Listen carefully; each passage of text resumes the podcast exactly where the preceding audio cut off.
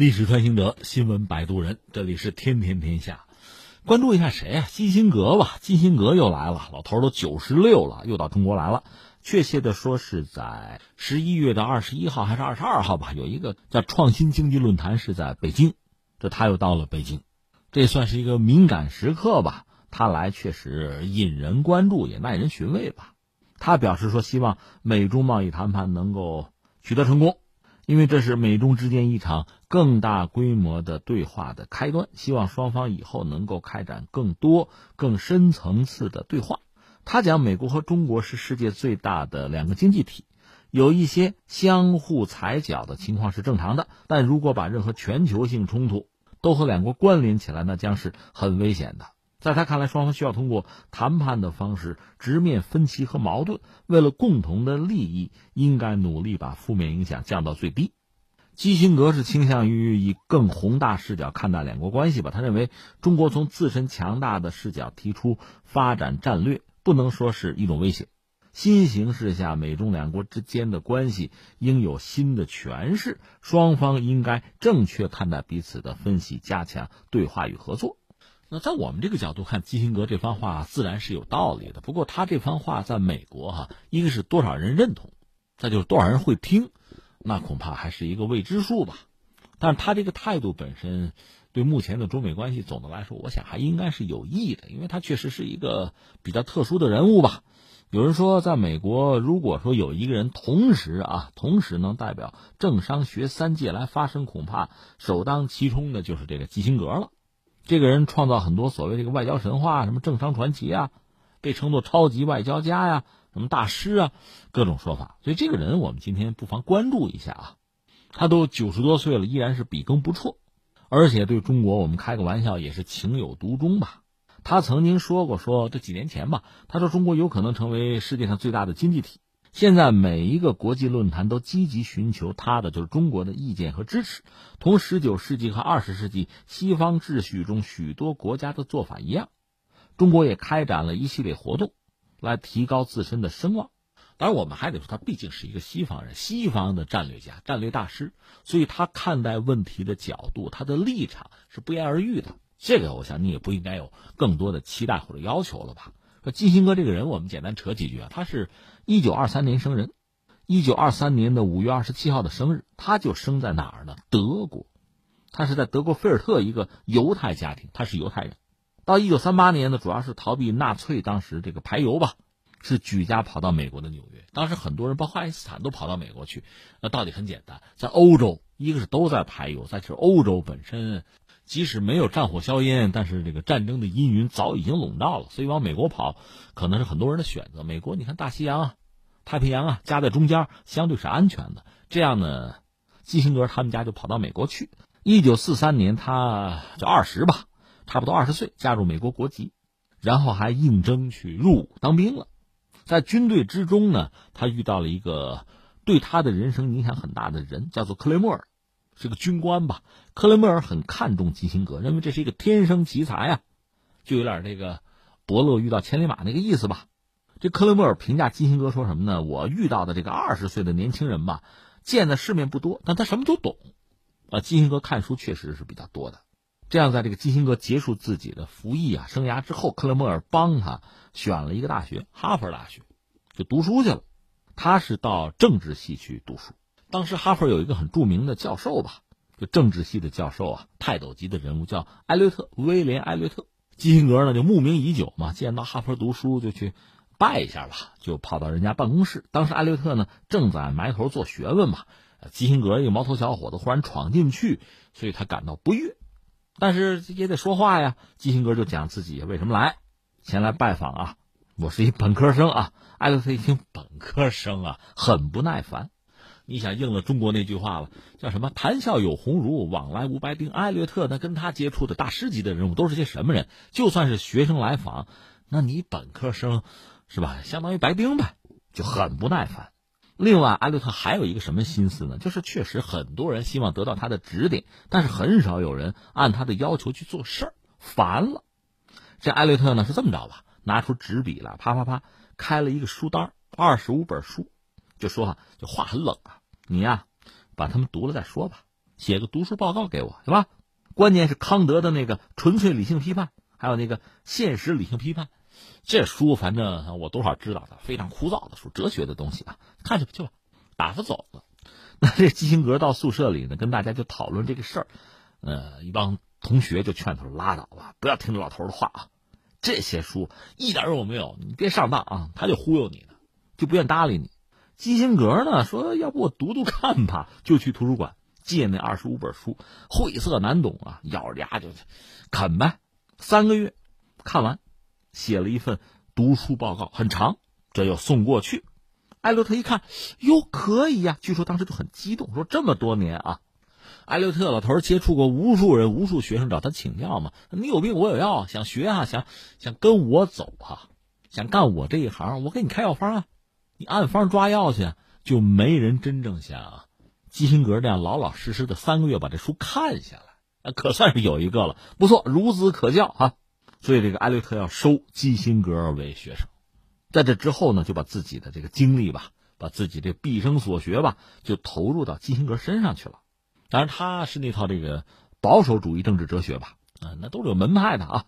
到了一九五零年，基辛格呢毕业，毕业写了一份说是有三百三十七页的毕业论文，花了三个月的时间。说到这儿，我真的得扯一句，就是我们现在很多大学的毕业生哈，你说毕业论文。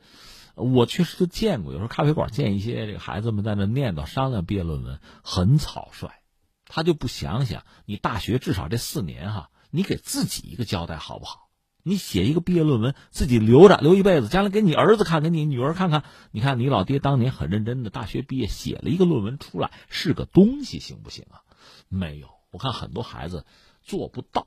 基辛格写了三百三十七页，哈佛的毕业论文三个月。这个艾略特教授，你看一个这学生自己学生了解，看了前一百页不看了，提笔写俩字最优。这篇论文在哈佛到现在应该是经常被人提起吧，甚至这个学校还搞了一个所谓叫基辛格规则，什么意思呢？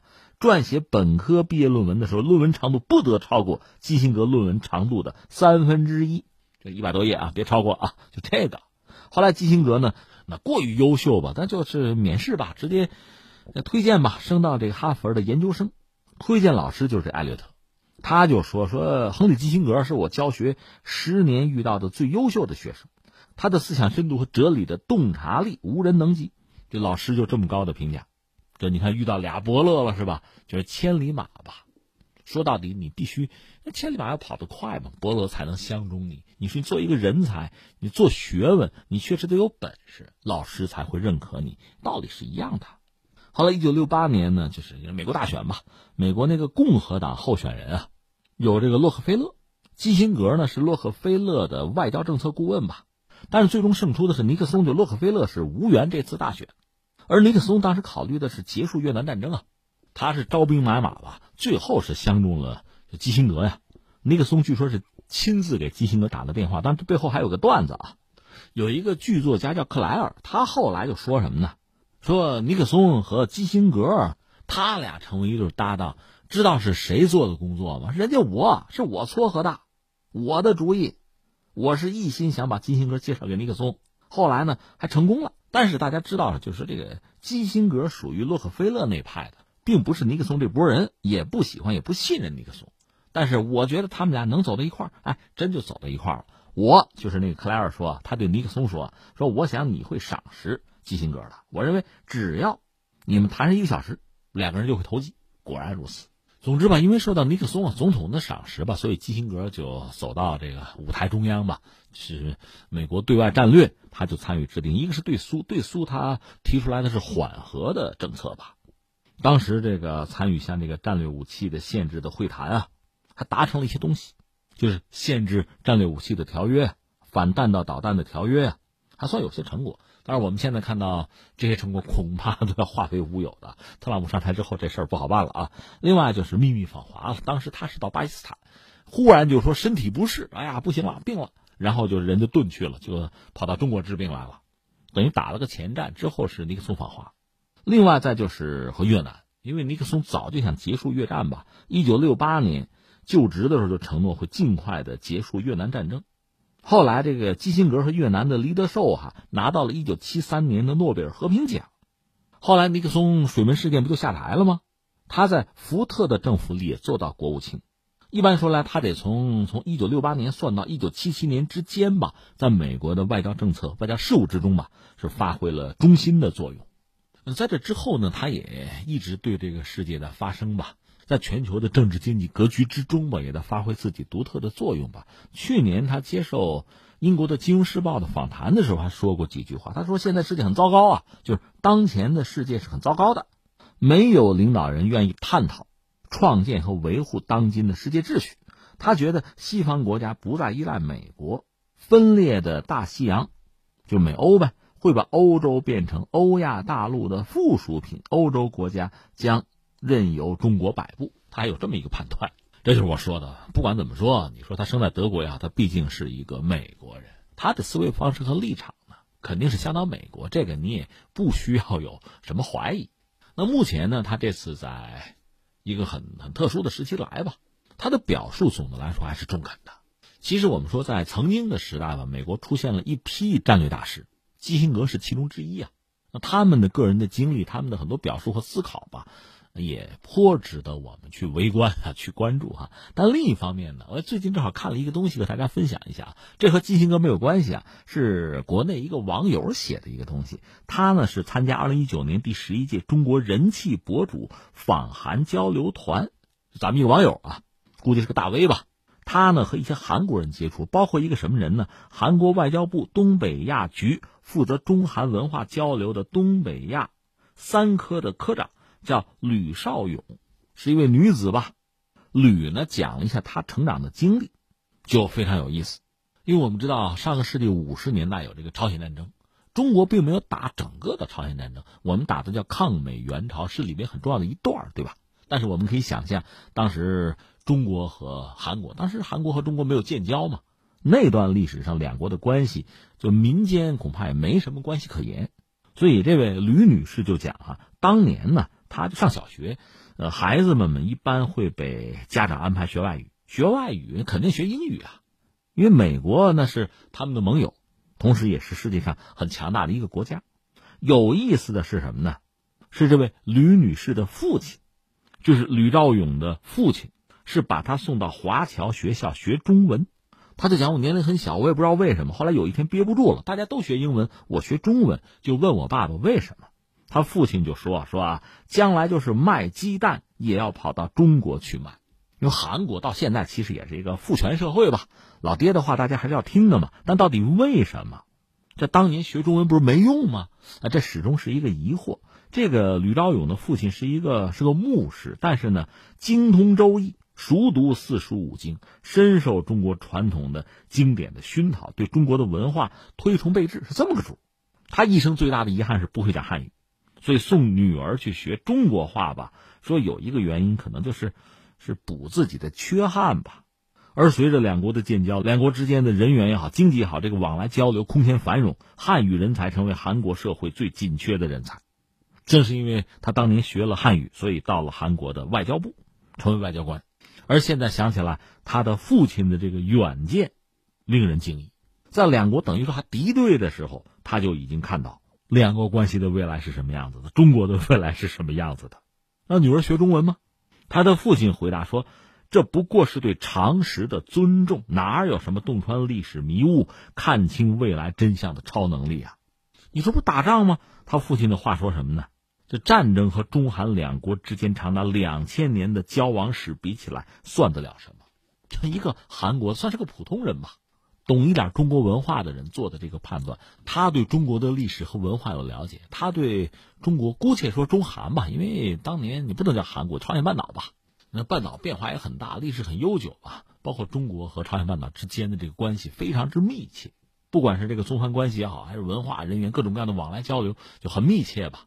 你对这个历史有了解，对中国的未来你会有判断，对中韩关系的未来你也会有判断。所以在他看来，这是常识啊，这个不意外啊。但是你也知道，在今天很多人就看不清楚。刚才我们讲到基辛格嘛，这是大师级的，就国际政治大师啊。不管是他亲自操盘，就当年美国对外关系他做国务卿啊，还是作为一个学者，他对过去乃至今天和未来的这个全球的格局、国际关系有自己的判断，他大量的著书立说啊，是一号人物啊。当然，我们讲他是美国人，他肯定要考虑美国的对外政策，这个立场是不容改变的，出发点是很清晰的啊。这个没什么不理解，没什么我们预料不到的。可另一方面啊，稍微有点常识，对历史有些了解，你应该能看到这个大趋势是什么样的。一个韩国的牧师，在几十年前都能看到的事情，按说在今天这个时代，是不是大多数人都应该看得到、看得清楚啊？